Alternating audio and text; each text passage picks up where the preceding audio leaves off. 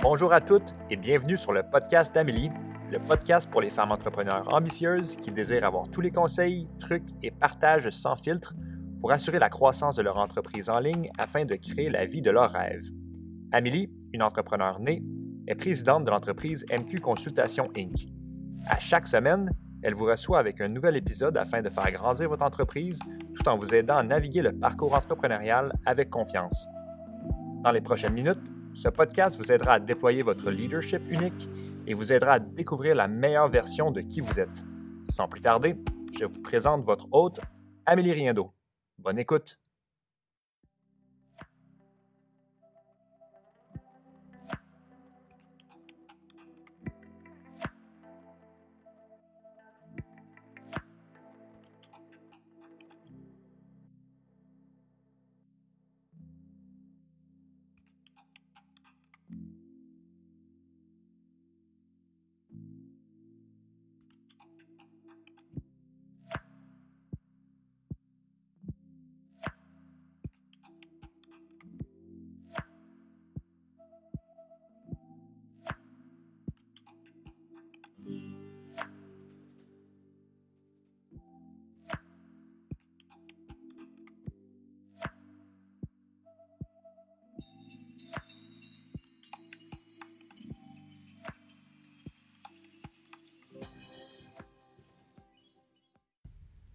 Avant de commencer, j'aimerais vous parler que c'est le moment de vous inscrire pour le Mastermind MQ3. Le Mastermind MQ3, c'est un mastermind dont 20 femmes ont fait euh, l'expérience dans la dernière année. C'est 20 femmes qui ont euh, dépassé les six chiffres et même les multiples six chiffres avec plus de facilité, plus d'aisance, avec plus de joie, plus de sentiment de confiance et de contrôle parce que les fondations sont solides grâce à une belle structure qui les supporte grâce à des systèmes qui leur permettent de pouvoir se libérer du temps et des systèmes qui sont efficaces, qui prouvent à retenir les clientes davantage, à augmenter sa profitabilité ou à augmenter son efficacité. Et donc, le temps investi dans l'entreprise est vraiment se consacrer à leur rôle de leader. Donc, être capable d'incarner ce rôle-là dans les différentes facettes, que ce soit de la stratégie ou alors du mindset, mais de devenir cette présidente d'entreprise que vous êtes à l'intérieur de vous. Si c'est un appel pour vous en ce moment, que vous vous sentez débordé, que vous sentez que c'est difficile la croissance présentement et qu'il y a plein euh, d'éléments que vous n'êtes pas nécessairement consciente, euh, que vous avez peut-être pas les connaissances non plus par rapport à votre croissance. Donc, c'est le moment de vous inscrire sur la liste d'attente pour avoir accès aux 10 premiers bonus qui incluent une retraite entrepreneuriale bien-être dans un lieu tout à fait magique. J'ai décidé officiellement l'endroit où ce que ça allait être. Je vous l'annonce sur la liste d'attente. Donc, ne manquez pas ça, allez vous inscrire. Il y a déjà une trentaine de personnes sur la liste d'attente. Donc, on se revoit à ce moment-là sur la liste. Le détail est dans le lien de la description du podcast. On se revoit bientôt et euh, bon épisode. Allô tout le monde, bienvenue dans un nouvel épisode de podcast. Cette semaine, j'ai la chance d'avoir Valérie Benoît avec moi.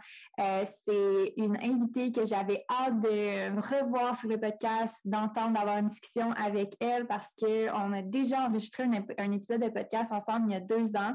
Ça fait plusieurs années qu'on se suit euh, de près, de loin, et puis euh, elle est exceptionnelle, elle est leadership fait du leadership au niveau de l'énergie féminine et masculine.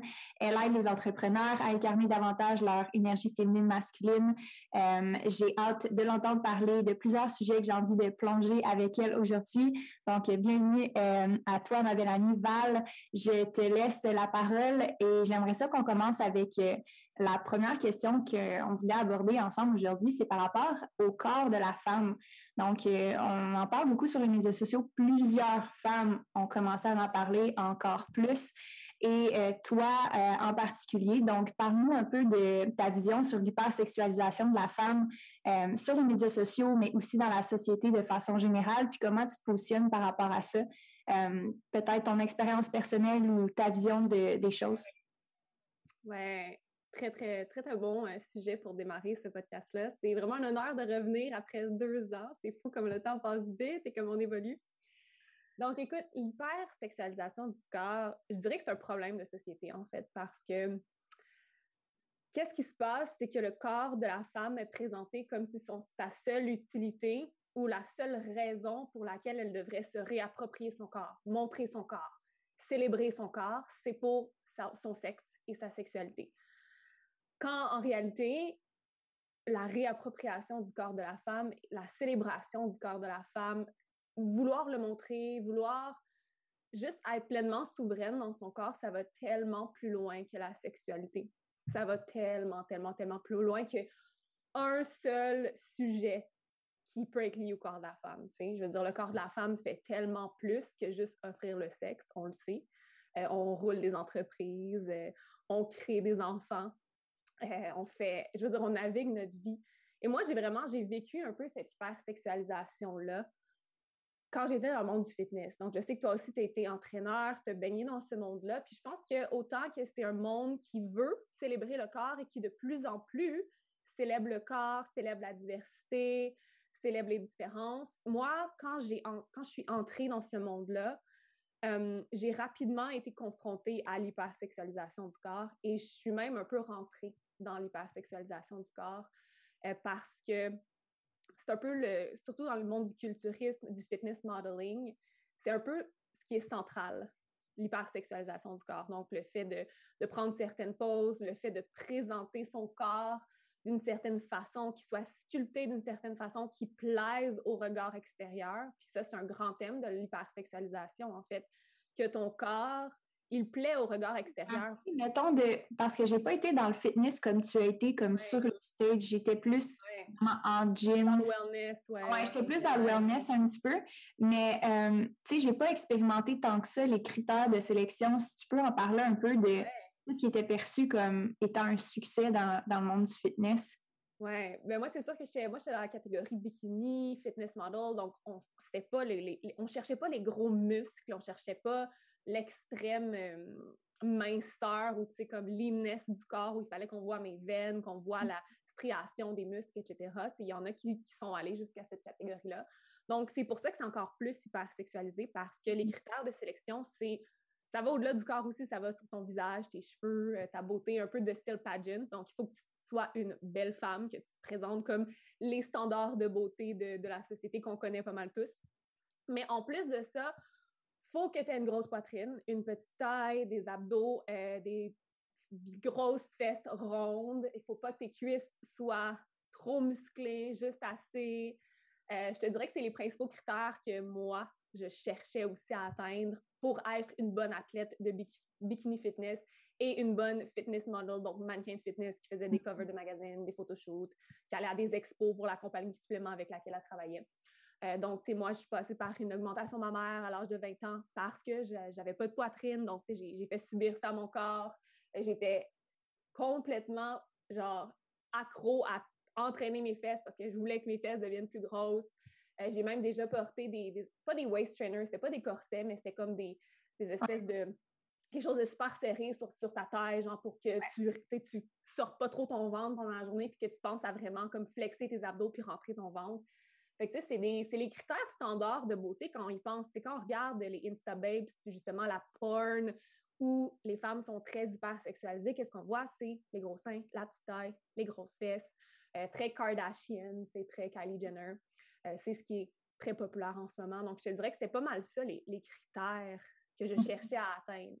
Donc, c'était l'hypersexualisation, c'était une fixation sur ce que le corps devait avoir l'air plutôt que qu'est-ce que mon corps me permet de faire, comment il me fait sentir, qu'est-ce qui me permet d'incarner ici sur Terre?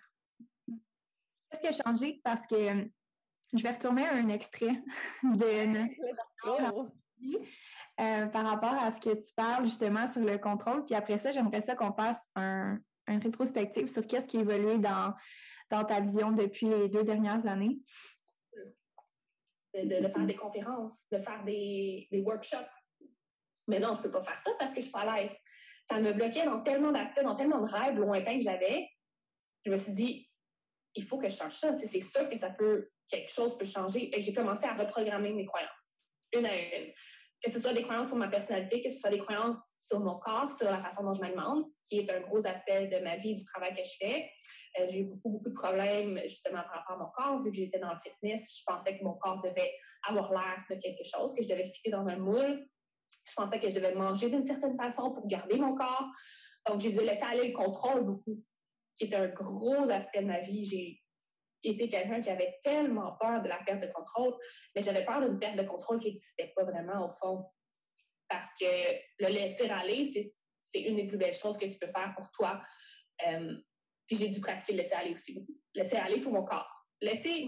Fait que ce qu'on va parler, c'est plus ta, ta, vision actuelle, puis comment qu'elle a évolué par rapport à justement ce laisser aller-là qui a pris mm probablement dans, ces, dans ce temps-là, parce que je me rappelle à ce moment-là, tu avais commencé à faire ta transition du monde fitness au monde du wellness puis de la spiritualité. Euh, donc, c'était comme un point de départ, je pense, euh, pour toi à ce moment-là. Qu'est-ce qui a évolué depuis deux ans? Oh mon Dieu, il y a tellement de choses qui ont évolué. Je te dirais que qu'est-ce que j'ai entendu de Laval il y a deux ans? C'est toujours très c'est toujours d'actualité, je veux dire, c'est toujours vrai. Je trouve que j'avais quand même beaucoup de sagesse euh, il y a deux ans par rapport à qu'est-ce que je venais tout juste de vivre puis comment je l'avais verbalisé. Donc, il y a eu un moment où, justement, en 2019, quand on a probablement, à ce moment-là, quand, on a enregistré cet épisode-là, j'étais vraiment dans une grande transition dans ma vie où j'étais nouvellement entrepreneur. Euh, je venais de passer six mois à voyager en 2018. J'avais quitté un emploi corporatif je pataugeais dans le monde des réseaux sociaux puis de la business en ligne. Je me trouvais, je me cherchais. Euh, j'étais dans une nouvelle relation. Je pense que ça faisait pas si longtemps que ça. Puis, j'étais complètement dans le lâcher, lâcher prise. J'avais aucune direction à ma vie, à ma vision, ma mission. C'était comme Val se découvre. Val mm-hmm. est là, il y a deux ans, j'avais quoi? 24 ans? Non. 25, 26? J'ai 28, là. 28 moins 2, 25. 25, 27. quand j'ai tout dit sauf la bonne réponse, 28 moins 2, 26. C'est comme, je suis pas si mauvaise que ça en calcul. Là. Je suis juste dans, je suis dans mon histoire. Fait que je suis comme, c'est quoi 28.2? It's all good. 25-26, on n'est pas trop sûr. Ouais. Autour de ça. Je sais que quand j'avais 24 ans, de 24 à 25 ans, c'était comme la grosse transition de ma vie, là, que je quittais un monde corporatif qui ne m'allumait plus, qui ne me parlait plus. Je suis partie voyager et là, je suis comme, OK, je veux créer une business, je veux être libre, je veux avoir un impact. Fait que ça, c'était comme, c'était le gros panneau dans ma tête. Je veux avoir un impact dans la vie des femmes, dans la vie des gens. Je veux pouvoir prendre mon histoire, qu'est-ce que j'ai vécu, mes expériences de vie, les vulgariser, les verbaliser puis aider les gens, mais il n'y avait pas de vraie direction. La mmh. fameuse énergie masculine, là. les stratégies, les systèmes, le plan, la vision long terme, moyen terme, tout ça, ça n'existait pas. C'était vraiment Val expérimente. La vie, Val découvre son énergie féminine qu'elle a réprimée depuis les sept dernières années de sa vie quand elle était dans le fitness, quand elle était dans le monde corporatif, où elle ne se permettait pas de ressentir, d'être, d'expérimenter la vie. Donc, j'étais là avec un certain désir aussi d'aller toucher l'énergie masculine, mais je ne savais pas comment. Hmm. C'était vraiment une grande expérience pour moi de partager sur les réseaux sociaux, de commencer à offrir du coaching, de commencer à offrir quelques programmes ici et là. Je pense que mon premier programme a sorti comme peut-être quelques mois après cet épisode podcast-là. Euh, j'ai essayé, tu sais, j'étais vraiment dans ma phase. Val, tu essaies, tu fais des essais-erreurs, tu tombes, tu te relèves, you figure your shit out. Genre, mm-hmm. c'était exactement cette phase-là de ma vie. Puis je suis tellement contente que pendant cette phase-là de ma vie, je me permettais d'enregistrer des épisodes podcast, de poster sur les réseaux sociaux, de parler en stories, de, puis d'être messy, de juste être, tout simplement, sans un titre, sans « Ah, cette année, je veux faire tant de chiffres d'affaires. Cette année, je veux aider tant de nombre de clientes. » Puis, en regardant deux ans plus tard, je suis clairement, avec la sagesse que j'ai aujourd'hui, j'aurais fait certaines choses différemment. Mais en même temps, je suis tellement contente d'avoir passé à travers ce, ce moment-là de ma vie qui m'a permis de me découvrir. Puis dès 2020, ça a été d'autres bouleversements. Ça a été encore une année qui m'a clarifié encore plus où j'allais aller dans ma vision, dans ma grande vision et dans éventuellement l'entreprise que j'ai bâtie depuis ces deux dernières années-là. Donc, je te dirais que maintenant, ce qui a vraiment changé, c'est que j'ai une très, très bonne balance, équilibre, ou plutôt une danse, parce que je pense pas que ça existe, l'équilibre parfait entre l'énergie féminine et masculine, puis je cherche pas non plus à la trouver. Euh, je pense plutôt que c'est toujours une danse, une, une balance, puis je sais que c'est son signe astrologique en plus. Moi, c'est ma lune. Une balance, c'est à deux côtés, puis ça penche un peu à gauche, à droite. oui, éventuellement, ça va trouver son équilibre, mais ça va toujours bouger un peu. Fait moi, je dis tout le temps que c'est une danse. Et là, ma danse entre mon énergie et mes stratégies, mon masculin et mon féminin, elle est beaucoup plus fluide. Oui, puis place pour les deux. En ce moment, dans, mettons, dans cette période de ta vie, au niveau de ta balance, c'est quoi, mettons, l'apprentissage de, de mettons, la, dernière période ou ta dernière année, c'est dans quoi tu baignes un petit peu plus peut-être ou vers quoi tu t'en vas dans les prochaines semaines ou mmh. comme temps que justement, tu sais, quand on parle d'énergie puis quand on parle de concepts comme ça, des fois, on, a de la difficulté à voir comment ça se transpose dans notre réalité. Il y a certainement des choses que tu as réalisées peut-être, je ne vais pas dire d'annonce, mais peut-être avec la maternité, peut-être avec, ces, ces, beaux changements-là dans ta vie. Félicitations en passant, je veux juste... Non, it's out in the world, non, on peut, on peut en parler, mais euh, ouais, je te dirais que 2021, ça a été vraiment, sans que je le sache, une année qui m'a vraiment bien placée dans mes fondations pour mm-hmm. mon entreprise et pour ma vie, tu sais. Moi, les deux sont vraiment intrinsèquement liés. Je ne suis pas le genre qui dit « Ah, quand je suis dans mon entreprise, je suis, je suis juste dans mon entreprise, puis il n'y a rien d'autre. » Je suis vraiment une extension de mon entreprise. Mon entreprise, c'est moi. Puis c'est pour ça que 2021, autant que ça a été, c'était mes fondations pour ma vie et ma business. Puis ça a tellement fait du bien parce que justement, je me suis ancrée. J'ai beaucoup plus de systèmes, j'ai beaucoup plus euh, de support dans mon entreprise. J'ai justement des systèmes qui me permettent d'avoir des, bons revenus mensuels, qui me permettent d'avoir beaucoup d'espace aussi. Moi, je suis très. Euh, je le savais en 2021 que je voulais devenir maman bientôt. C'était viscéral à l'intérieur de moi. Le baby fever, mon copain aussi, puis ça s'est comme placé naturellement, justement. Puis énergétiquement, je me suis focusée sur cet aspect-là de fixer des fondations. Fixer des fondations, puis euh, ça a été vraiment une année quantique aussi, 2021, pour ma vie et ma business, où mon entreprise a fait vraiment des bons, autant dans le nombre de clientes, dans les revenus mensuels, euh, dans la visibilité que je recevais sur les réseaux sociaux, etc. Et donc, ça m'a permis justement, et non seulement ça m'a permis, mais ça m'a forcé à aller chercher de l'aide, à aller me former, à aller chercher des mentors, puis à vraiment faire comme, c'est pas un hobby, le Val, ta mm-hmm. business. Tu vraiment, tu as des responsabilités en tant que coach, en tant que mentor, en tant que présidente, tu as des pions à placer. Là. Fait que c'est ça qui s'est passé en 2021 pour mon entreprise, tout en gardant en tête que je voulais quand même que ça reste simple. Je suis une fille tellement simple. Puis, je veux pour le reste de ma vie avoir une entreprise qui est simple, peu importe ça veut dire quoi pour moi. Et pour le moment, c'est très simple quand même. Et donc là, en entrant en 2022, ben, je suis tombée enceinte en fait euh, à la fin, fin 2021, en décembre 2021. Et donc là, en 2022, j'ai justement toutes les fondations nécessaires, le support nécessaire, les revenus nécessaires pour avoir de l'espace pour le reste de l'année parce que je suis due euh, pour la fin de l'année euh, presque la fin de l'année 2022. Et je veux absolument être là pour cette petite enfant-là qui va naître. Je veux pas être euh, cette, une mère qui est juste focusée sur son entreprise, qui est absente. Je veux être, je veux que les prochains mois, les premiers mois de la vie de cet enfant-là soient focusés sur cet enfant-là. Et donc, en ce moment, c'est vraiment aussi, tout en ayant beaucoup d'espace dans mon quotidien, parce que j'en ai besoin, on passe à travers d'énormes changements physique, émotionnel, spirituel dans cette initiation-là vers la maternité. Euh, donc, euh, je suis en train de placer mes choses pour que d'ici la fin de l'année, il y ait des choses qui peuvent rouler toutes seules et que je puisse passer du temps avec ma famille exclusivement. Et donc, c'est ça qui se passe en ce moment. Fait vous voyez, c'est vraiment une danse. Comment en ce moment, je suis dans la danse du féminin, du masculin parce que j'ai besoin d'espace, mon corps est plus fatigué, j'ai des nouveaux besoins. Mm-hmm. En même temps, je me prépare à l'avance pour septembre, octobre, novembre, décembre, quand le bébé va être là, Fait que c'est vraiment constamment la danse de Ah, OK, voici, j'ai ces choses-là à faire, j'ai ces engagements-là pris dans ma business, mais OK, voici un moment aussi où là, je me permets juste d'être. Juste d'être Val dans sa grossesse, qui connecte avec son bébé, qui connecte avec son partenaire, qui connecte avec son environnement. C'est ça qui se passe en ce moment. Grosse nouvelle. C'est tellement des belles nouvelles, puis on commence le podcast comme ça. Moi, j'adore ça. On va expérimenter aussi c'est quoi peut-être l'arrière-scène? Parce que je pense qu'il y a beaucoup de femmes qui écoutent le podcast en ce moment qui sont soit déjà mamans ou qui aimeraient le devenir. Euh, puis, je trouve ça intéressant de parler de la maternité en même temps qu'être entrepreneur parce que c'est complètement une autre réalité. Euh, donc, qu'est-ce, que, qu'est-ce qui a été important pour toi, justement, de, de placer comme pion ou de préparer ou de peut-être mieux incarner pour être capable d'évoluer dans cette direction-là, de réaliser ton rêve d'être maman?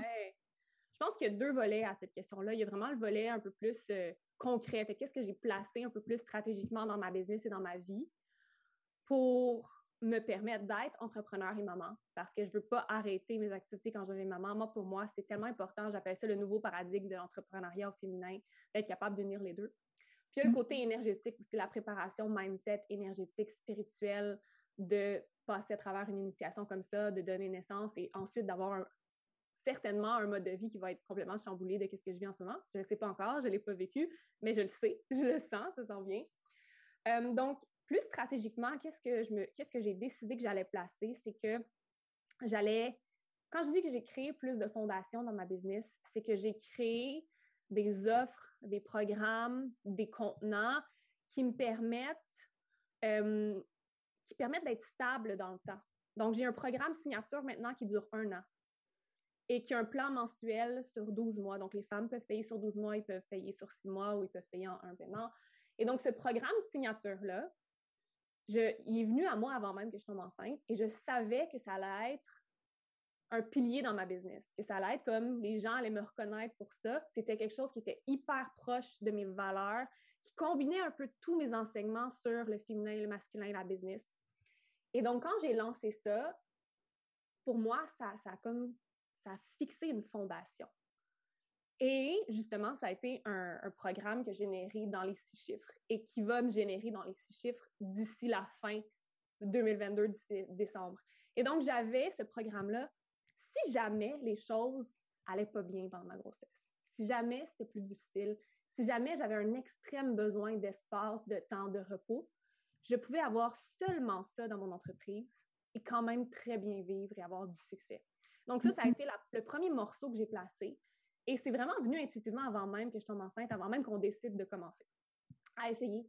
Et donc, ça, je te dirais que c'est comme mon plus beau succès, c'est, c'est comme euh, mon bébé de mon entreprise, cette nouvelle fondation-là de programme signature que j'ai créé. Donc, ça, c'est de un. Ensuite, offrir des expériences un peu plus euh, high-ticket sur le long terme, comme un mastermind, euh, comme du coaching one-on-one, créer des contenants de coaching one-on-one qui sont seulement sur Voxer, par exemple, où c'est j'ai pas besoin d'être en live. Minimiser le temps que je passe en live en coaching aussi, justement. Donc, m'assurer que j'ai seulement trois à quatre coachings en live par semaine. Moi, c'est le nombre qui me, qui me convient énergétiquement en ce moment pendant ma grossesse. Donc, c'était vraiment de créer des morceaux dans mon entreprise, des programmes, des contenants, des expériences qui me permettaient cet, cet espace-là et qui continuaient à offrir beaucoup de valeur aussi à mes clientes. Donc, ça, c'est le côté plus stratégique. Donc, je suis, si jamais je décide de rien faire d'autre cette année, j'ai des choses qui roulent et qui me demandent d'être là seulement quelques fois par mois. Mm-hmm. Puis, tu sais, il y a cette espèce de aussi in-between-là que je pense que quand tu es maman, nouvelle maman, ça te fait du mm. bien d'avoir ces activités-là qui sont à ton horaire une fois de temps en temps aussi, te sortir, qui pas juste prendre soin d'un petit humain, mais voir des adultes aussi, puis de vraiment te développer, continuer de t'épanouir, puis de justement avoir cette, cette multifacette-là. Fait que je pense pas qu'il y a comme de réponse toute faite pour ça, ton congé maternité. Puis c'est ça la beauté d'être entrepreneur, c'est que tu as la flexibilité de dire si j'ai plus d'énergie, je peux en prendre plus. Si j'ai moins d'énergie, j'en prends moins. Puis je pense que tu redéfinis aussi tes attentes par rapport à ton entreprise. Tu sais, comme je crois que, ben, en fait, de ce que j'ai compris, tu t'es dit si je roule juste sur ce programme-là, ça va être correct, ça va être satisfaisant pour moi. Fait que euh, c'est de redéfinir aussi ces attentes qu'on a envers soi-même parce que j'ai l'impression qu'il y a beaucoup d'entrepreneurs qui disent ça, je vais être maman et je vais avoir une business euh, qui opère comme si je n'étais pas maman et je vais avoir une relation et une vie, euh, une vie sociale comme si j'avais pas d'enfant. Et, tu sais, oui, et, et, et, mais comme il y a des choses à réévaluer puis des attentes à refaire pour pas tomber non plus dans la performance de, de mmh. tout. Je pense que c'est quelque chose que je voudrais aborder avec toi parce que dans ce paradigme-là où est-ce que la femme peut tout avoir et tout faire, ce que je crois moi aussi, c'est important de, remettre certaines choses en perspective par rapport au fait on n'est pas des machines non plus, puis il faut respecter notre corps, il faut respecter ce qu'on a besoin, respecter ce qu'on a envie, mais pas tomber dans la performance d'être la superwoman qui réussit à tout jongler en même temps avec euh, toutes les priorités. Puis moi, je, peux facilement tomber dans la performance, dans la pression de performance. C'est une de mes plus grandes blessures de vouloir performer, de vouloir me faire reconnaître pour des bons résultats, de toujours vouloir être la meilleure dans tout ce que je fais. Puis je te, ah, je vous jure que quand vous êtes, quand, vous êtes en train de créer un petit tête à l'intérieur de vous, là, ça tombe tellement rapidement, cette pression de performance-là. Puis tout ce qui fait tellement plus de sens vient à la surface, comme tu dis, de redéfinir mes attentes, de redéfinir euh, mes capacités en ce moment énergétiques, physiques, puis de me dire, OK, j'avais ce désir-là cette année de faire X nombre de revenus ou d'atteindre mon premier million. Est-ce que c'est vraiment mon désir en ce moment avec ce qui se passe? Qu'est-ce qui, qu'est-ce qui fait plus de sens et qui est en alignement avec l'initiation et le processus que je suis en train de vivre? Ça fait tellement du bien parce qu'il y a comme une anxiété qui est tombée, comme tu dis, une pression de performance qui est tombée depuis que je suis enceinte. Et justement, en faisant tomber cette pression de performance-là, mon premier mois, le premier mois cette année, janvier 2022, c'est le mois où j'ai appris que j'étais enceinte et j'ai eu mon meilleur mois en, business. Juste parce que j'ai eu un méga lâcher prise. Puis j'ai fait comme, tu sais quoi, ça va être une année incroyable, ça va être l'année la plus, importante de ma vie, je vais donner la vie. That's all that pas that's all that matters, mais c'est mon focus principal. Oui, ma business, c'est aussi, en fait, c'est comme si avoir la, vie en toi, ça amplifie ton purpose, tout simplement. Ça amplifie ton purpose et ça te fait prendre un peu de recul sur comment je peux continuer à marcher vers ce purpose-là mmh. Dans, le, dans mon plein alignement avec ce que je suis en train de vivre. c'est fou, mais j'ai comme, justement, j'ai vécu une, une évolution, une expansion le premier mois de l'année, genre 30 jours après avoir appris que j'étais enceinte. J'étais mmh. comme, wow, mais encore une fois, ça ne m'a pas créé d'attente pour les mois futurs par la suite. Ça m'a juste fait comprendre que oui, c'est possible d'être une entrepreneur à succès dans les multichiffres en étant enceinte, en donnant la vie, si tu te permets juste de te déposer pleinement et de mm-hmm. redéfinir vraiment c'est qu'est-ce que ça va amener pour ton purpose de donner, de donner la vie. Mm-hmm. Puis tu parles beaucoup de justement de, de but, puis euh, d'avoir cette mission-là qui t'anime, qui, est très dans l'énergie. Bien, je trouve que c'est dans l'énergie masculine parce que tu sais, c'est vraiment la direction que tu donnes à ta vie. Qu'est-ce que ça t'a apporté? Parce qu'on parle beaucoup de l'énergie féminine autour de, euh, de, de, la grossesse. Comment tu le vis, toi, par rapport à ton entreprise, justement, d'avoir cette nouvelle là, à l'intérieur de toi, dans ton quotidien, tu vois-tu une différence dans ta façon d'être ou dans ta façon de faire dans ton entreprise, tant au niveau de ton énergie féminine que dans ton énergie masculine? le changement le plus grand que j'ai remarqué, c'est vraiment le côté direct et boundaries. Ah, fait c'est beaucoup dans l'énergie masculine, ça. Fait que, tu sais, c'est encore une fois, c'est la grossesse, c'est tellement plus que juste l'énergie féminine. Tu vas être amené dans ton énergie masculine l'un ne va pas sans l'autre. Et depuis que je suis enceinte, je suis tellement plus ferme, plus directe. Je, suis plus dans une énergie protectrice envers moi-même et envers les gens que j'aime aussi, que ce soit mon copain, mes amis, mes clientes.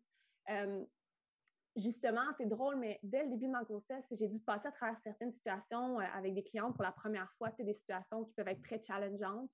Puis j'ai tellement vu ça comme un cadeau parce que j'ai vraiment enlevé mon masque de people pleaser, puis de cette coach, cet entrepreneur-là qui veut se faire aimer par tout le monde, qui veut se faire adorer, la blessure de, l'abandon, que tu veux juste te faire aimer par tout le monde. Et, j'ai compris que c'est pas possible.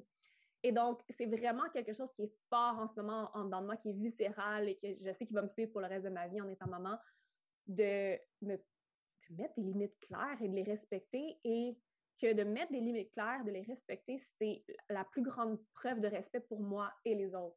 Et ça, c'est vraiment quelque chose qui s'est renforcé dès le début de l'année, qui, était, qui avait quand même commencé à être présent l'année dernière. Euh, bien entendu, quand ton entreprise évolue, il faut que tu aies des limites, il faut que tu aies des politiques. Je pense que c'est pas le choix.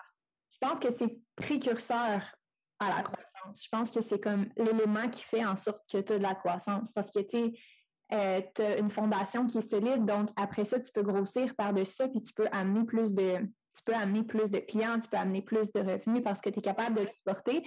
Mais si tes, tes limites sont pas claires, si ta structure n'est pas claire, si ton, ton corps comme leader n'est pas, pas clair, ben c'est sûr que tu vas t'effondrer euh, au moyen problème qui va arriver, au premier, premier, petit pépin qui va arriver, tu ne seras pas capable de le supporter. Donc, j'ai vraiment la conviction, comme tu dis, que c'est précurseur à, plus de croissance. Puis quand on a cette énergie-là à l'intérieur de nous, qu'on devient maman ou qu'on ce projet-là qui est important pour nous, on devient beaucoup plus protective euh, de notre temps, de notre énergie. Puis je pense que c'est un apprentissage qu'on peut faire à n'importe quel moment.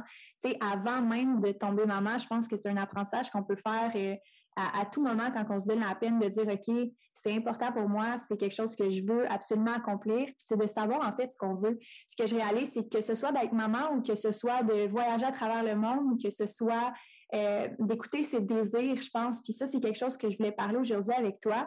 Euh, par rapport à comment que la femme entrepreneur s'épanouit maintenant, aujourd'hui, euh, à propos de ses désirs, parce que toi, tu avais le désir d'être maman, mais pour plein d'autres personnes, c'est d'autres désirs qui sont importants pour eux.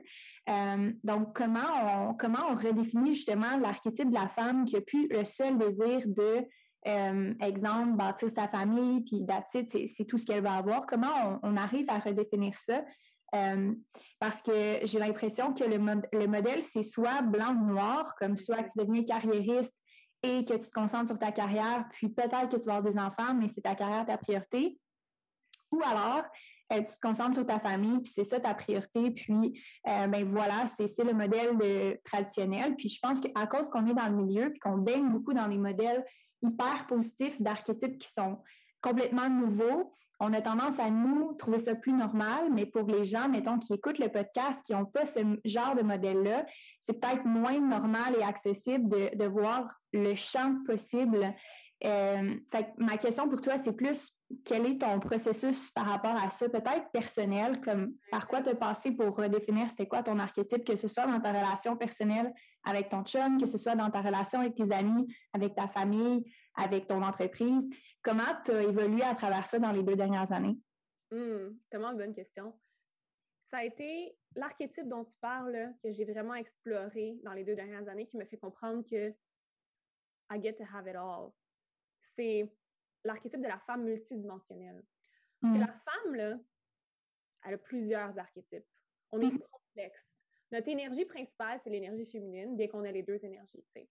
Celle qui vit le plus fort à l'intérieur de nous, c'est l'énergie de création, c'est l'énergie de notre chakra sacré, euh, qui donne la vie, qui, nous permet de créer aussi des projets. quand je parle de donner la vie, l'énergie de création divine, ça va au-delà de, de, faire un bébé. Ça va dans créer ton entreprise, créer ta maison de rêve, créer tout ce que tu as autour de toi, créer ta vie. Là.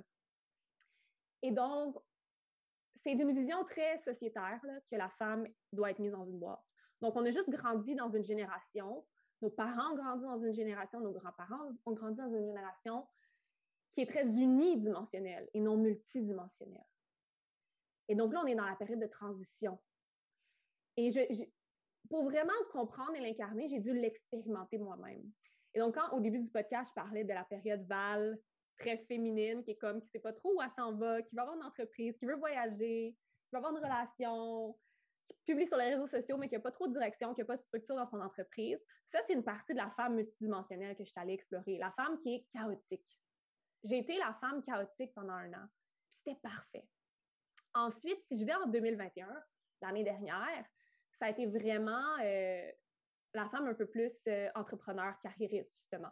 La femme qui parle de ses revenus, qui, déclenche les gens à travers un peu, justement, était plus audacieuse, était plus directionnelle. Elle avait plus bien qu'elle était très féminine de l'extérieur, elle avait une énergie masculine très forte. j'ai exploré, je veux dire, j'ai exploré la sexualité sacrée. J'étais allée, j'ai commencé à faire de la danse extatique. J'ai commencé à explorer les plantes médicinales. Je suis juste allée toucher plein d'aspects de ce que la vie en tant que femme pouvait être. Donc, oui, j'ai mon entreprise. OK. Et, et aussi, ah, j'ai une relation avec un homme extraordinaire. Est-ce que je peux explorer ça aussi?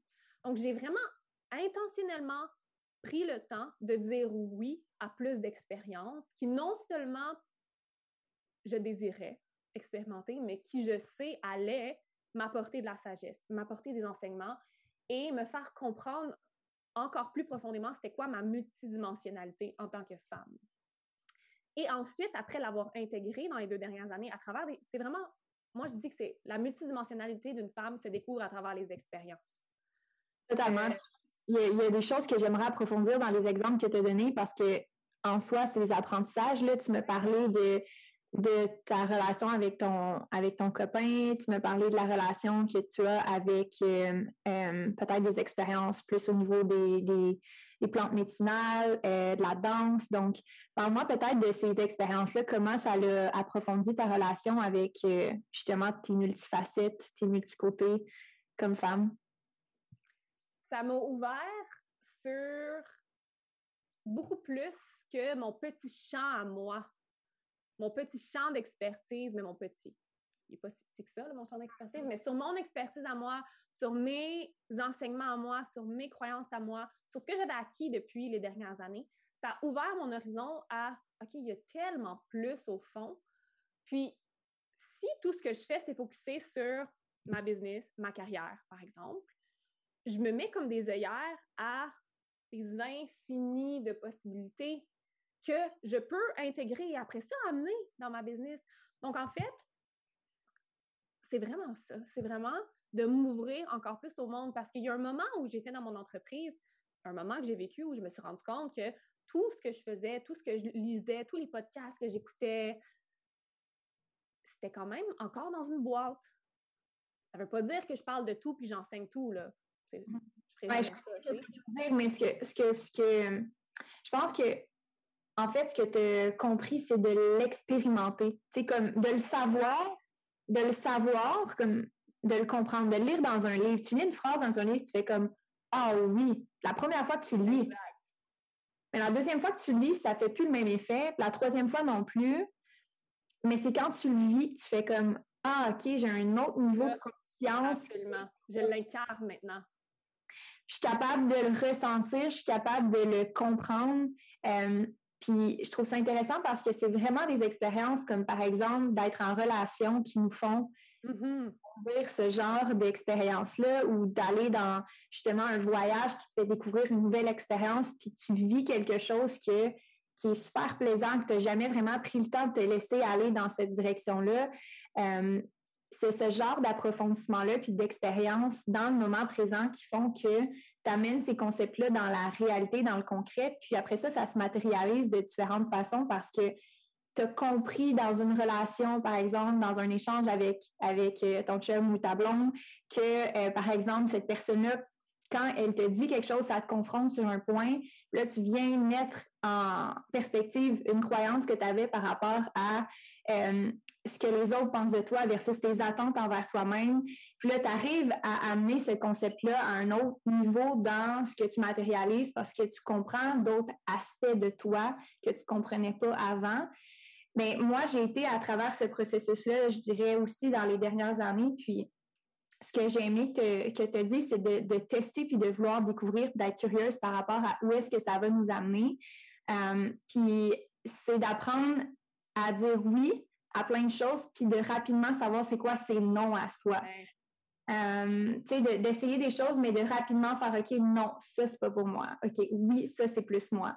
Puis, euh, y a-tu quelque chose qui te permet de pouvoir redéfinir justement, OK, ça, c'est un oui versus ça, c'est un non? Ouais. Et euh, c'est quoi la différence entre un oui, un non ou versus quelque chose qui vient vraiment t'attaquer personnellement, puis que tu sais que c'est pas nécessairement un oui ou un non, mais c'est plus quelque chose qu'il faut que tu... Euh, un déclencheur. Ou, au niveau de ton ego, qu'il faut que tu, euh, que tu viennes mettre de la lumière sur quelque chose qui vient vraiment te chercher, comme par exemple, tu me parlais de tes clientes. Euh, il y a des choses que tu sais que c'est un oui, que tu sais que c'est un non, mais il y a des fois des, des zones grises où est-ce que tu es comme, est-ce que c'est mon ego qui me parle ou c'est vraiment quelque chose que, que, que je veux pas ou que je veux? Euh, je sais pas comment tu processes tout ça dans tes expériences de vie, puis si tu as des, justement des des outils ou des, façons de travailler que tu as ou euh, dans ton journal ou des pratiques que tu as qui font que tu es plus capable d'identifier ton oui, ton non de ton ego? Oui, c'est vraiment une bonne question. Puis ça m'amène justement à. Tout, tout ce dont on parle en ce moment, c'est vraiment l'embodiment, l'incarnation. J'aime pas trop le nom en français, plutôt le nom en anglais. L'embodiment, c'est vraiment d'aller dans son corps et expérimenter. Donc, c'était la même chose pour mes oui, mes non, mes déclencheurs, slash ma zone grise où je sais que j'ai du travail sur moi à faire ou de l'intégration à faire. Je te dirais que, je ne sais pas si je pense que tu connais un peu le human design, mais moi, en human design, je suis manifesting generator avec une autorité sacrale. Donc, mon oui, c'est un gut feeling, un pétiment dans mon ventre, près du système digestif. C'est comme, c'est pas le cœur, c'est en bas. C'est au niveau du ventre, vraiment. Et je le ressens là, de façon profonde. Mon gut, mes intestins me le disent. Et c'est la même chose pour un non ou pour des moments de grande anxiété. Tu sais, par exemple, quand je vis vraiment, ça m'arrive beaucoup moins, mais quand je vivais beaucoup de stress, d'anxiété, puis que ma vie n'était pas du tout alignée, j'avais beaucoup de problèmes digestifs aussi. Mmh. Donc, c'est vraiment interrelié avec mon, ma flore intestinale, ma santé intestinale, puis on le sait que le gut, c'est vraiment le deuxième cerveau, et pour moi, c'est vraiment mon deuxième cerveau. C'est lui qui me dit oui, c'est lui qui me dit non. Donc, pour moi, c'est vraiment avec la pratique d'embodiment. Donc, si je suis pas sûre ou que je veux une réponse, je vais aller me connecter à cet endroit-là de mon corps. Je vais aller me connecter à mon plexus solaire. Euh, je vais me mettre une méditation qui me connecte à mon plexus solaire avec des vibrations. Euh, je vais aller me connecter, aller respirer dans cet endroit de mon corps-là. Mais je te dirais que je suis tellement rendue habituée maintenant que c'est très facile pour moi de un oui, je vais le ressentir, un non, je vais le ressentir. C'est au niveau du gut. Puis moi, j'adore le, human design. J'ai une de mes très bonnes amies qui fait des lectures de human design. Et je vous conseille toutes d'aller voir c'est quoi votre autorité en human design parce que souvent, c'est cette autorité-là qui vous dit où est votre oui, où est votre non, puis ça va vous le dire dans votre corps littéralement. Il y a un endroit de votre corps qui va vous parler, qui va vous dire oui, qui va vous dire non. Pour les ondes grises, moi, j'appelle vraiment ça souvent des déclencheurs ou des triggers. Donc, quand il y a quelque chose qui va me déclencher, je vais sentir que c'est une réaction qui est plus émotionnelle. Et moi, j'ai des pratiques de libération émotionnelle que j'utilise au quotidien ou quand j'en ai besoin, qui me permettent de libérer une émotion pour aller trouver la réponse. Souvent, qu'est-ce, qu'est-ce qui arrive quand tu es dans un déclencheur ou quelque chose que tu sais pas si c'est ton ego, tu sais pas si c'est un oui, c'est un non, mais tu sais qu'il y a quelque chose qui te déclenche à l'intérieur, c'est qu'il y a une émotion qui a besoin d'être adressée et libérée, que ce soit de la colère, de la jalousie, euh, de la peur, de la honte, c'est les émotions qui vibrent très bas et qui s'emparent souvent de notre corps et Mm-hmm. qui nous font vivre justement euh, beaucoup, beaucoup de stress, euh, qui nous font vivre des choses un peu plus désagréables. Et donc, les différentes pratiques de libération émotionnelle, une que j'aime beaucoup, c'est la crise guidée que j'appelle. Et c'est de vraiment m'asseoir en méditation, de prendre deux oreillers et de littéralement sortir mon émotion sur les oreillers. Et parfois, ça peut juste être moi qui pleure sur l'oreiller. Parfois, ça va être moi qui va taper sur l'oreiller, puis va crier, puis va sortir sa colère. Donc, moi, je suis quelqu'un qui a besoin souvent de libérer l'émotion. Il y a des gens qui sont, eux, plus... Euh, où l'émotion sort. Moi, je suis très Quand l'émotion, elle sort, genre, puis c'est comme... incapable de faire ça. Je suis incapable. Je, pour vrai, là, Val, je m'assois et volontairement, là, je le veux, là, j'essaie, là, et je suis incapable. Je suis trop rationnelle. Moi, il faut que je m'assoie puis il faut que je l'écrive. Puis après ça, là, l'émotion sort. Je suis... Ouais, effectivement, ça, c'est une bonne façon aussi de... Tu te connais très bien, donc tu sais que pour toi, tu as besoin de mettre des mots, tu sais. Tu as besoin de mettre des mots à ton émotion, puis c'est super important aussi de mettre des mots à son émotion. Mais Mhm. beaucoup de personnes qui... Moi, je suis plus du type où je peux garder l'émotion à l'intérieur Ouais. facilement, surtout si c'est de la colère, euh, de la honte, quand je suis déclenchée par quelqu'un, quand quelqu'un m'énerve. Tu sais, moi, je suis pas du genre à faire comme arc. Tu sais, je suis pas... Je suis de plus en plus directe, mais j'ai quand même un, un très bon tact où j'aime pas mettre les, les gens mal à l'aise. Ouais. Donc, ça peut m'arriver encore de garder les émotions à l'intérieur de moi. Et c'est pour ça que cette pratique est hyper bénéfique pour moi. Moi, je vais laisser sortir l'émotion. J'ai des playlists sur Spotify que je me suis créées. Moi, j'adore faire ça. J'adore travailler avec la musique, qui vont vraiment m'amener dans une méditation guidée, qui vont m'amener dans un processus émotionnel où là, je vais libérer l'émotion. Tout ce que j'ai besoin de faire avec mon corps pour libérer l'émotion, parce que souvent, justement, on pense à notre émotion. On est comme, OK, là, je ressens de la colère, là, je ressens de la joie, mais on la vit pas nécessairement. Et c'est ça qu'on a besoin de faire. On a besoin de la faire circuler dans le corps. Une émotion, c'est une information. Donc, une émotion, c'est un processus physiologique du corps et non mental qui va, trans qui va se transformer dans le mental par la suite parce qu'on va y penser, on va l'overthink, on va créer des scénarios, peu importe. Donc, pour moi, c'est vraiment très important d'incarner mon émotion, de la laisser sortir, de la ressentir et d'utiliser mon corps pour l'exprimer. Et donc, ça, c'est mon processus de libération émotionnelle. J'appelle ça la crise guidée parce que des fois, pour moi, ça va vraiment finir que je tape sur mon oreiller, je crie dans mon oreiller. C'est vraiment messy, là. Puis, j'ai un endroit très safe, très, très, très safe pour le faire. Puis par la suite, je vais revenir en méditation quand j'ai vraiment laissé sortir, sortir tout ce qui a besoin de sortir. Je reviens, je me redépose dans la stabilité, dans le calme. Et par la suite, si j'en ai besoin, souvent, la, la plupart du cas, oui, dans la plupart des cas, oui, je vais prendre mon journal et là, je vais aller écrire qu'est-ce qui s'est passé, c'était quoi l'émotion présente, pourquoi elle était là, intégrer et sortir un peu tout ce qui, plus sur, un aspect logique et concret qui s'est passé dans ce moment-là. Et souvent, aller tirer la leçon de, OK, maintenant, c'est quoi qui suit ça? Maintenant, mm. c'est quoi ma vérité? Parce que les émotions, en fait, ce sont des informations qui veulent t'amener vers ta vérité. Quand tu ressens de la colère, par exemple, c'est souvent parce qu'il y a quelqu'un qui a traversé tes limites, tes valeurs, quelque chose n'est pas aligné avec toi. Donc, mm. l'émotion est là pour te dire Hey, Amélie, hey Val, t'es pas dans ta vérité, là. Voici ta vérité. Donc, voici que tu dois regarder, tu dois écouter ton corps, la colère est là pour rester dans ta vérité, rester dans ton alignement.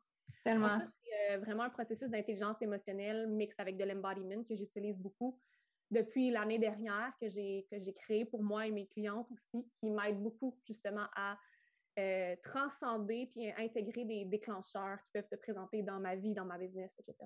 Ouais, je trouve ça vraiment intéressant de se trouver une pratique personnelle, peu importe c'est laquelle, puis qu'on l'adapte à ses besoins, mais d'avoir justement cette espèce d'espace-là où est-ce qu'on peut se permettre de le vivre et de le ressentir, mais aussi de, de passer à travers parce que, tu sais, quelque chose qui est accumulé comme ça, c'est ce qui fait en sorte que c'est dur l'entrepreneuriat. C'est ce qui fait en sorte que c'est dur à être en couple. C'est ce qui fait en sorte que c'est donc moins difficile d'être en bonne santé mentale et physique, c'est qu'il t'accumule des choses que tu pourrais régler tout de suite. Puis je pense qu'un des, des grands apprentissages que j'ai fait cette année, ou plus dans les dernières années, en fait, c'est que mon anxiété que j'avais quand j'avais 14 ans, quand j'ai commencé à faire de l'anxiété, c'était jamais vraiment de l'anxiété, c'était juste des émotions que j'avais pas vraiment pris le temps d'adresser ou de vivre et des décisions que je devrais que je devais prendre pour me libérer et euh, prendre une nouvelle décision, en fait. Parce que carrément, c'est juste un, manque d'alignement, c'est un manque euh, d'alignement sur qu'est-ce que tu as besoin, qu'est-ce que tu veux. Puis, exemple, que tu reportes de faire ta comptabilité, bien, c'est sûr que tu es anxieuse à un moment donné, puis c'est sûr que mm-hmm.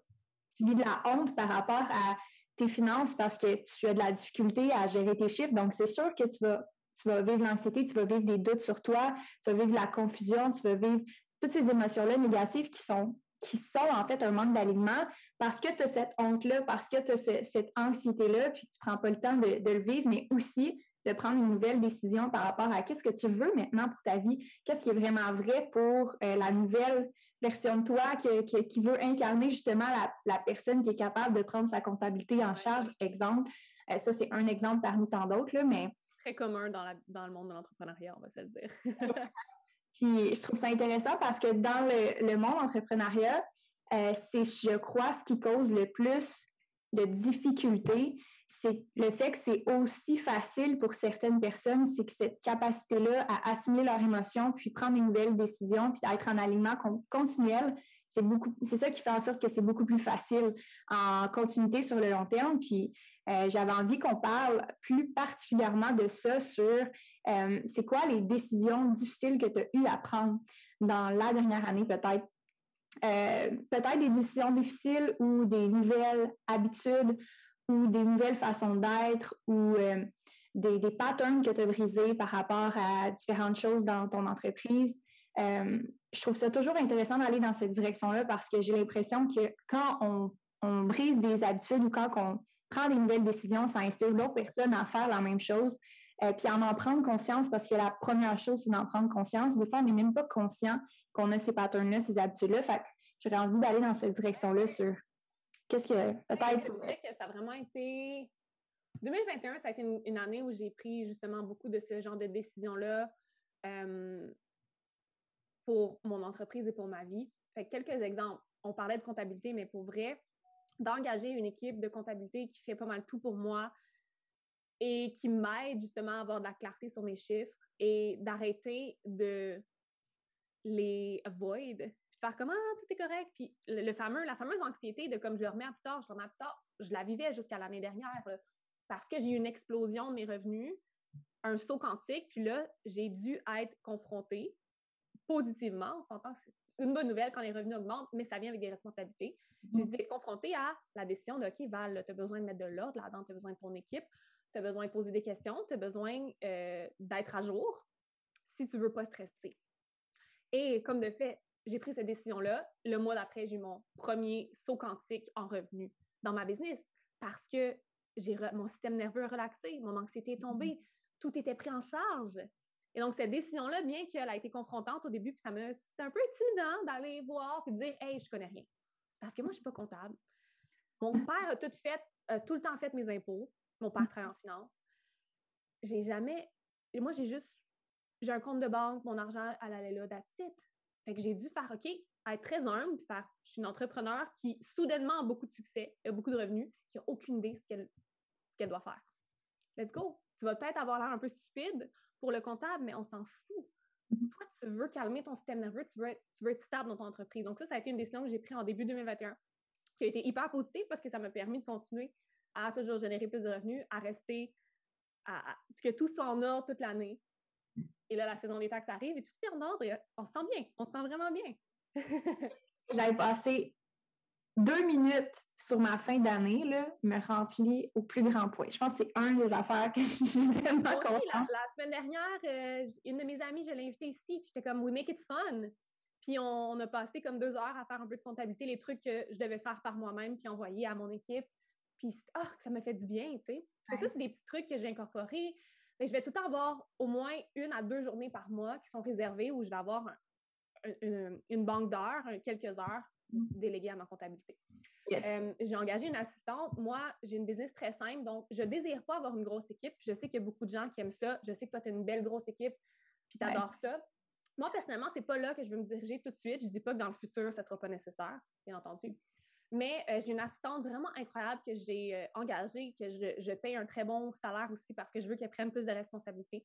Et moi, je suis quelqu'un qui faisait tout par elle-même. Puis j'aime ça, tout faire. J'aime ça. Tu sais, à la base, je suis bonne rapidement dans tout. Je suis rapide d'exécution. Manifesting Generator, on est rapide. Tu sais, on fait les choses vite, on peut sauter des étapes. Fait que pour moi, tout était facile dans ma business. J'étais comme, je peux tout faire. Wow, mm. je suis bonne dans tout. Mais rapidement, je me suis rendu compte que ça marchait pas. Parce que là, je portais tous les chapeaux et je n'avais plus le temps pour rien. Il fallait que des petites tâches faciles que oui, c'est rapide, mais oui, c'est rapide, mais ça me prend quand même du temps et de l'énergie quand quelqu'un pourrait le faire. Et donc là, mm. j'ai fait OK, voilà, ça suffit. Tu as besoin de plus de dépenses d'entreprise de toute façon. Tu vas t'engager quelqu'un, tu vas bien la payer, ça va être un pilier pour ton entreprise, tu vas bien la former. Non seulement c'est un pilier pour ton entreprise, mais c'est une femme extraordinaire avec qui je connecte, on est devenus des bonnes amies.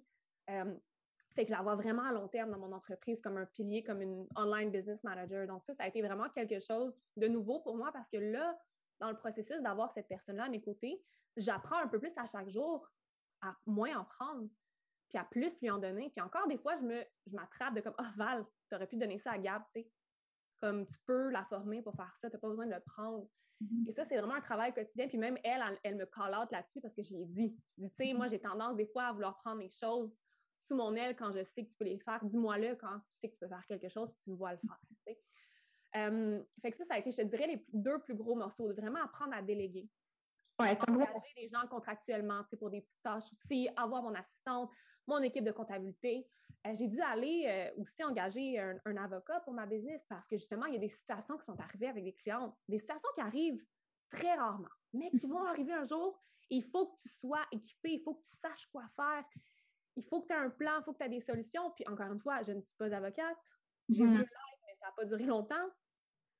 Et donc, il fallait que je m'informe. Il fallait que je m'informe, que je sache c'est quoi mes droits, c'est quoi le droit à mes clientes. Euh, est-ce que je peux faire écrire des, des, politiques, faire écrire des contrats, etc., etc. Et ça, c'est quelque chose de super nouveau que j'ai découvert cette année parce que j'en ai eu besoin. Je suis hmm. quelqu'un qui apprend beaucoup à travers ses expériences. Donc, une expérience est arrivée. OK, j'apprends cette expérience-là. Maintenant, je vais m'outiller. Je le fais automatiquement. Je ne prends pas, je ne remets pas à plus tard. J'avais tendance à faire ça avant. Ah, c'est arrivé, mais OK, éventuellement, je vais aller chercher cette aide-là. Non, c'est immédiat. La leçon est arrivée, la vie m'a amené cette leçon-là. Ça, ça a été vraiment les, gros morceaux, je te dirais, de 2021 et 2022 sur euh, ouais, ce que j'ai dû. De, step up dans ce leadership-là, puis de dire Hey, j'ai besoin d'aide, j'ai besoin de plus de support, j'ai besoin de plus d'outils. Je ne peux pas tout faire par moi-même. Je ne suis pas euh, l'ultime. Euh, oui, c'est mon entreprise, mais si je veux que la mission prenne expansion, il faut que j'aille à l'extérieur de moi-même. Il faut que j'aille chercher l'expertise et la zone de génie d'autres personnes.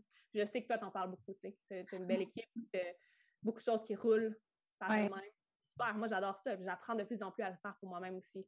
Oui, ben j'aime vraiment, tu sais, moi j'ai tellement euh, réapprovisionné, ben, ré, j'ai dit n'importe quoi, j'ai euh, ré, redéfini, on va l'avoir. Je vais même pas couper ça au montage. je vais, euh, je vais être vraiment honnête, j'ai redéfini c'était quoi ma vision du succès. Euh, pour moi, ça a l'air d'avoir une équipe, mais ça a l'air d'être dans certains paramètres aussi. Euh, mm-hmm. Je pense qu'il y a énormément d'informations en ligne, il y a énormément de modèles aussi. Et le modèle que je propose, c'est sûr que c'est avec une équipe. Le modèle que je propose, c'est avec une certaine infrastructure pour faire gérer l'entreprise sur le long terme. Euh, j'ai l'impression que ça a évolué à cause des apprentissages que j'ai faits aussi. Euh, j'ai l'impression que c'était pas quelque chose que j'envisageais aussi rapidement avec la taille que ça a présentement, mais avec les expériences que j'ai vécues, je me suis rendu compte que c'était un non négociable plutôt qu'être une option plus tard. Euh, un peu comme toi, tu l'as vécu, moi, ça a été vraiment au niveau de la stabilité que j'avais besoin dans ma vie et dans mon entreprise. Euh, ascendant taureau, moi, je suis vraiment quelqu'un qui est très laid back, très relax. J'ai besoin que ça soit comme un fleuve tranquille, mais comme vraiment. Euh, puis ce désir de stabilité, de pérennité, puis euh, cette vision-là sur le long terme, je pense qu'elle s'est matérialisée vraiment au fur et à mesure que j'ai évolué dans mon entreprise. Puis il n'y avait juste pas d'autres options pour moi. Et j'ai vécu euh, des, événements avec mon équipe, puis j'ai vécu des événements dans ma croissance qui ont été euh, pas nécessairement problématiques, mais qui ont été révélateurs pour moi de dire, OK, non, ça, c'est le genre de choses qui vont faire que je vais détester mon entreprise. Et pour moi, ça a été, il faut que j'aime ma business, il faut que j'aime le monde avec qui je travaille et je sais que maintenant, pour aimer ma business, il faut que j'aille toujours des gens qui travaillent à temps plein avec moi. Et, euh, et ça a été vraiment l'élément déclencheur qui est fait comme non, ma version du succès, c'est que j'ai des gens qui travaillent à temps plein avec moi. J'ai une grosse équipe. Euh, je continue de la faire grossir et ma vision ultime, c'est pour finir avec le temps. Mais je pense qu'un peu comme toi, ça a été des événements qui sont arrivés que j'ai fait c'était pas hyper clair quand ça allait arriver, comment ça allait arriver, mais c'est des événements qui ont fait non, c'est pas ça que je veux, c'est ça que je veux à la place, euh, qui ont redéfini et vraiment clarifié ma vision. Et euh, des clientes à moi ont des modèles différents. Et je trouve ça parfait aussi. Les clientes à moi ont des modèles qui sont toutes seules dans leur business, qui font un 200 000 par année, qui sont super bien, qui font tout toutes seules, puis qui ont un bel horaire de travail, puis c'est vraiment correct aussi. Il n'y a pas comme de modèles qui sont bien ou qui ne sont pas bien. Je pense que justement, dans la redéfinition de c'est quoi nos besoins, c'est quoi qu'on a envie, c'est important de se poser les questions, puis pas juste y aller aveuglement dans un modèle ou dans une façon de faire, puis d'écouter ces différents signaux de qu'est-ce qu'on ressent qu'on a besoin pour réaliser sa vision. Là. Oui, je pense que tu sais, il n'y a pas d'échec, il y a juste des redirections. Fait quand tu as vécu des situations challengeantes qui t'ont dit non, je veux pas ça, ça t'a redirigé vers ce qui était vraiment meant pour toi et pour ton entreprise et pour ta vision. C'est la même chose pour moi dans, je dirais, la dernière année. Oui, j'aime vraiment notre conversation. On pourrait continuer par rapport à, l'équipe qui était comme pas nécessairement ce que j'avais en tête. C'est toujours ça, les podcasts, on part dans une direction finalement, puis écoute.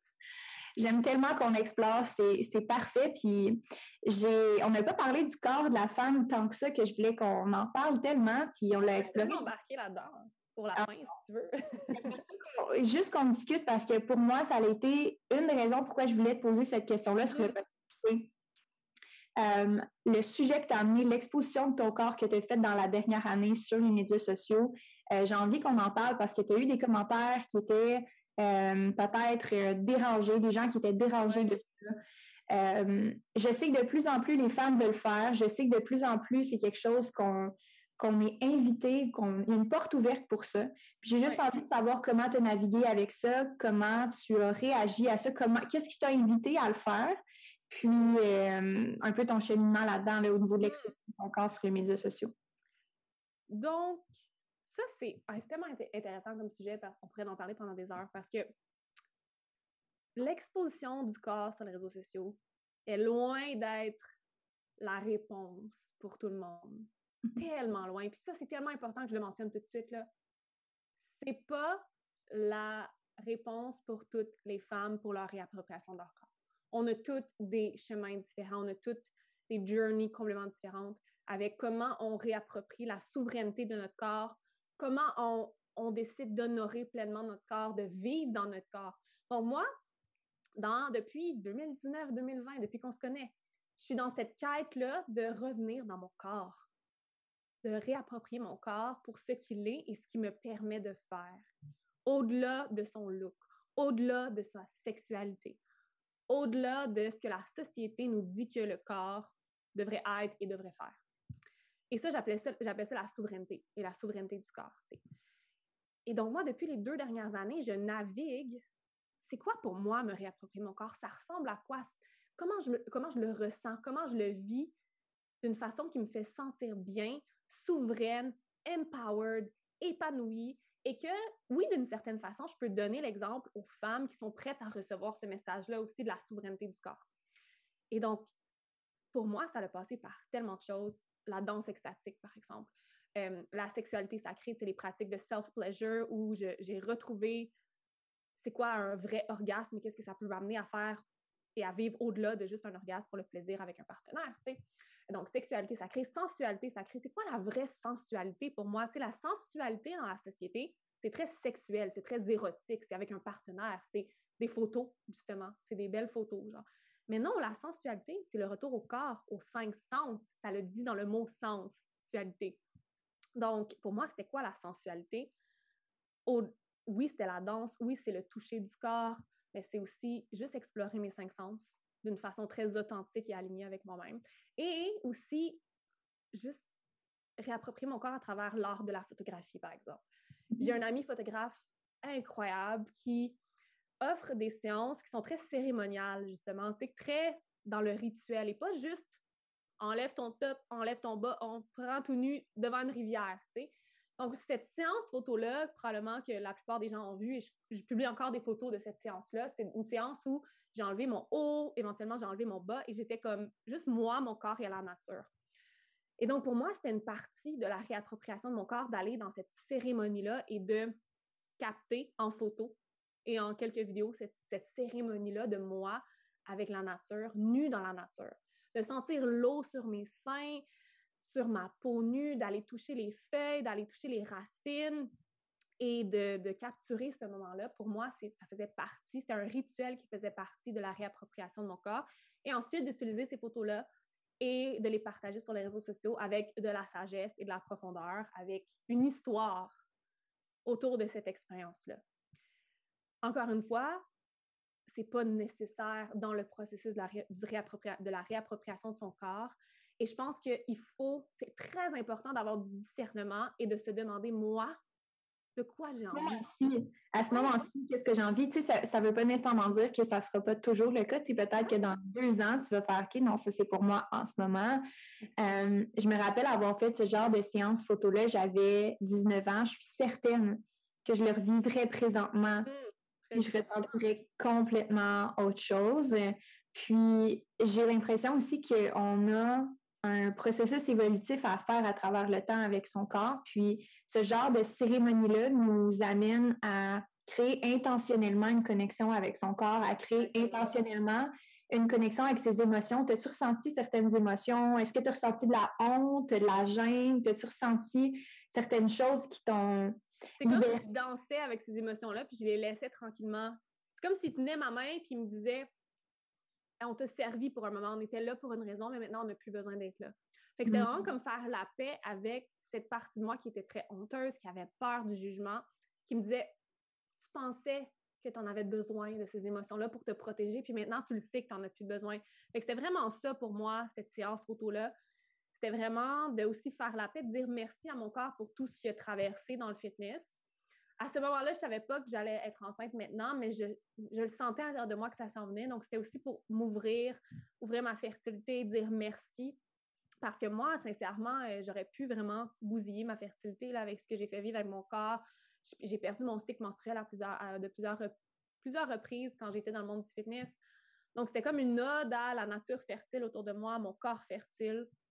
Et c'est pas pour toutes les femmes. il y a des femmes qui sont hyper dans leur énergie féminine, mais qui s'habillent d'une certaine façon, qui se coupent les cheveux, qui mettent des vêtements amples. Il n'y a pas de définition de la femme, mm-hmm. de la féminité, de l'énergie féminine. C'est un ressenti. C'est mm-hmm. pas un visuel, tu Et, et, ça peut être justement très euh, déclenchant de voir ce genre de photos-là, puis tu te dis, mais moi, c'est pas ça que je veux faire, mais c'est parfait. Mm-hmm si je le fais, c'est pas pour nécessairement t'inviter à le faire, c'est mon processus à moi, tu sais. Mais mm-hmm. ça va ouvrir certaines femmes qui vont dire mais moi j'ai tellement envie de le faire. Exact. Merci de me l'avoir montré parce que. J'ai sûrement eu de ça beaucoup là aussi. Tu sais, j'ai parlé des commentaires qui, des gens qui ont été mélangés, mais il y a sûrement eu beaucoup de, de femmes qui ouais. Pour vrai, il y a tellement plus de commentaires positifs. Tu sais, oui, j'ai eu beaucoup. Je pense que j'ai l'impression que j'ai eu beaucoup de gens déclenchés parce que c'était la première fois que j'étais tellement dans mon authenticité audacieuse dans ma vérité que je me cachais pas ou que je cachais pas certaines parties de moi, que c'est certain que tu vas déclencher les gens. Puis qu'est-ce qui va arriver? C'est ceux qui ne sont pas alignés avec toi pleinement vont quitter. Mais il y a tellement d'autres nouvelles belles âmes qui sont entrées. Fait oui, j'ai eu, j'ai eu des. Quand je mettais une photo, par exemple, je remarquais que beaucoup de gens se désabonnaient. Fait que ça, c'était comme ah, OK. Les gens sont un peu déclenchés j'ai reçu quelques messages du genre Ah, mais tu sais, tu prônes euh, honorer son corps, mais tu as des implants. Ah, tu prônes honorer son corps, mais tu es une femme mince. Fait tu sais, c'est comme des gens qui posaient des questions plus souvent avec, tu sais, tu sentais qu'ils étaient déclenchés, mais qui voulaient comprendre. Mm-hmm. Euh, sinon, c'était vraiment des gens qui se désabonnaient, des fois, un petit commentaire méchant ici et là. Qu'est-ce que j'ai remarqué aussi, c'est que certaines personnes me callaient out sur les réseaux sociaux sans dire mon nom. Tu sais, le fameux genre, euh, tu parles de quelqu'un, mais tu ne dis pas son nom, mais clairement, tu sais que cette personne-là parle de toi. Ça, c'est arrivé. Ça, ça m'a, ça, ça m'a déclenché moi parce que j'étais comme, pourquoi tu viens pas juste me parler? Mais bon, j'ai fait mon processus à travers ça. Puis maintenant, c'est comme si ça s'est calmé. Fait que je pense que j'avais besoin de vivre cette vague-là. Comme, comme tu l'as dit, j'ai tellement reçu beaucoup de commentaires positifs, beaucoup de merci d'être dans ta vérité, merci d'être authentique, puis d'être toi, puis nous donner la permission d'être dans notre vérité. Peu importe, ça ressemble à quoi notre vérité, que ce soit de prendre des photos sur le bord de la rivière avec une belle robe de déesse ou sans top, ou que ce soit de juste être fucking audacieuse, puis bold, puis teindre tes cheveux en rose, puis mm. aller voyager, puis avoir le bébé si tu veux avoir le bébé, ou choisir de ne pas avoir d'enfant, tu sais, toutes nos vérités sont valides. moi, mm-hmm. c'est vraiment ça, à travers le fait de vivre ma vérité, qui est mm. unique à moi, je veux inviter les femmes à vivre leur vérité à elles, dans leur énergie féminine, énergie masculine, et dans la réappropriation de leur corps, peu importe elle a l'air de quoi pour elles. Ouais, puis tu sais, on s'entend sur les médias sociaux, il y a aussi toutes sortes de, de réalités. Puis je pense que des fois, on a tendance à l'oublier parce qu'on se dit Ah, mais c'est notre audience idéale qui regarde toutes nos mm. publications. C'est juste des gens qui veulent mon bien ou qui sont. Ben, tout, le monde, je pense que tout le monde a une belle intention derrière ça, là, mais, mais on oublie des fois qu'il y a toutes sortes de monde aussi sur les médias sociaux qui ont, mm. sont pas alignés. Voilà, tous, là. C'est ça, qui ne sont pas alignés nécessairement. Puis je pense que tu as un, point, on se concentre beaucoup plus sur le négatif que le positif quand on s'expose autant. je pense que c'est le message que j'aimerais conclure le podcast avec ça. Tu sais, j'ai l'impression que tout ce qu'on a discuté, c'est d'être capable de s'exposer davantage comme femme, d'être capable de découvrir différentes facettes qu'on croyait qui étaient vraies, qu'on croit qui sont plus vraies maintenant. Puis euh, ça va évoluer à travers le temps, définitivement. En concluant avec un dernier, euh, extrait de, de, notre, de notre épisode de la première fois qu'on le, qu'on le fait, euh, juste après, mais j'ai l'impression qu'on on retient beaucoup plus le négatif que le positif à travers les échanges qu'on a quand on s'expose davantage comme femme. On... qu'il n'y en a pas beaucoup, tu sais, ça ressort, ça va ressortir. Exact, mais j'ai l'impression qu'il y a plus de bon que de, que de négatif à le faire. Puis je pense que c'est la morale de l'histoire. Je veux que ça se termine sur une note que on peut se donner cette permission-là. On peut se donner cette permission-là de s'exposer davantage, d'être plus soi, de s'assumer davantage autant dans son corps que dans son entreprise, que, euh, que dans sa sexualité, que dans son énergie, de juste être capable d'être vraiment soi. Fait que je pense que c'est juste un, super épisode pour se permettre ça, en fait. Quand recevoir une permission. Oui, exact. permission slips. Exactement. on va terminer avec un, petit extrait, j'espère que je vais le retrouver, euh, de, nous, de notre premier épisode ensemble. Je pense que l'astrologie, ça fait beaucoup penser justement des patterns qu'on a pu avoir ou qu'on peut avoir, qui c'est qu'on aime moins, ça me fait comprendre pourquoi on les a, puis pourquoi on est d'une certaine façon. Comme tu le dis, je suis pas ici pour être direct et confronter les gens parce que c'est pas ma nature. C'est pas ça, je suis pas alignée quand je fais ça, tandis que certaines personnes, ils sont vraiment bons pour le faire. Puis ça, ça, te fait, ça te fait pratiquer l'acceptation radicale de quitter. Mm. Parce que tu as certains, certains traits avec lesquels tu es venu au monde qui vont te forger davantage. Et c'est sûr que tu peux, tu peux modifier et que tu peux travailler avec d'une autre façon, mais c'est une belle façon de comprendre les gens et de s'accepter radicalement. Oui. OK, on termine avec s'accepter radicalement. on parlait d'astrologie, là, je me rappelle.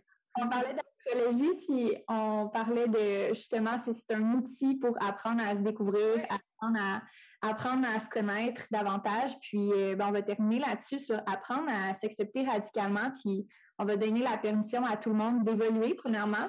Suite à notre première conversation, il y a plein de sagesse dans le premier épisode, il y a plein de beaux moments, puis il y a plein d'évolutions aussi, mais se donner la permission d'évoluer, d'être soi radicalement, de s'exposer davantage, de se faire voir. Se laisser se faire voir, c'est tellement important. On est venu ici pour, pour shiner, pour illuminer avec notre vérité. Vraiment. Mhm. Yes. merci Val pour ta présence pour le podcast. Ça a été vraiment un plaisir de t'avoir. Euh, où est-ce qu'on peut te suivre? Où est-ce qu'on peut euh, apprendre à te connaître si on ne te connaît pas déjà? Merci, c'était vraiment un plaisir de revenir après deux ans. Quelle belle évolution. Euh, je suis surtout sur Instagram, Val Benoît. Je vous dirais que c'est ma plateforme pas mal principale sur laquelle je suis là à presque chaque jour. Euh, donc, c'est là-dessus que vous allez pouvoir euh, me suivre dans tout ce qui se passe dans mon entreprise, dans mes offres et un petit peu qu'est-ce qui se passe aussi dans ma grossesse. Je me garde quand même un jardin secret, mais c'est vraiment tellement une belle initiation que je traverse en ce moment qui est très interreliée avec mon travail aussi de l'énergie féminine, de l'énergétique du corps. Donc, c'est certain que je vais avoir beaucoup de sagesse à partager à ce sujet-là. Donc, peu importe que vous ne vouliez pas être maman tout de suite du tout, ou que vous vouliez être maman, ou que vous l'êtes déjà, c'est toujours de la belle sagesse à recevoir quand même. Puis, bien entendu, je vais continuer à partager euh, ma sagesse aussi très entrepreneuriale, l'entrepreneuriat au féminin. Donc, pour les futures biz women, je sais qu'elles sont nombreuses sur ton podcast. J'ai aussi beaucoup à partager là-dessus. Un gros merci, Val. Puis, euh, je vais souhaiter à tout le monde une très belle, euh, belle journée un beau moment de la semaine, peu importe où est-ce que vous écoutez, le podcast.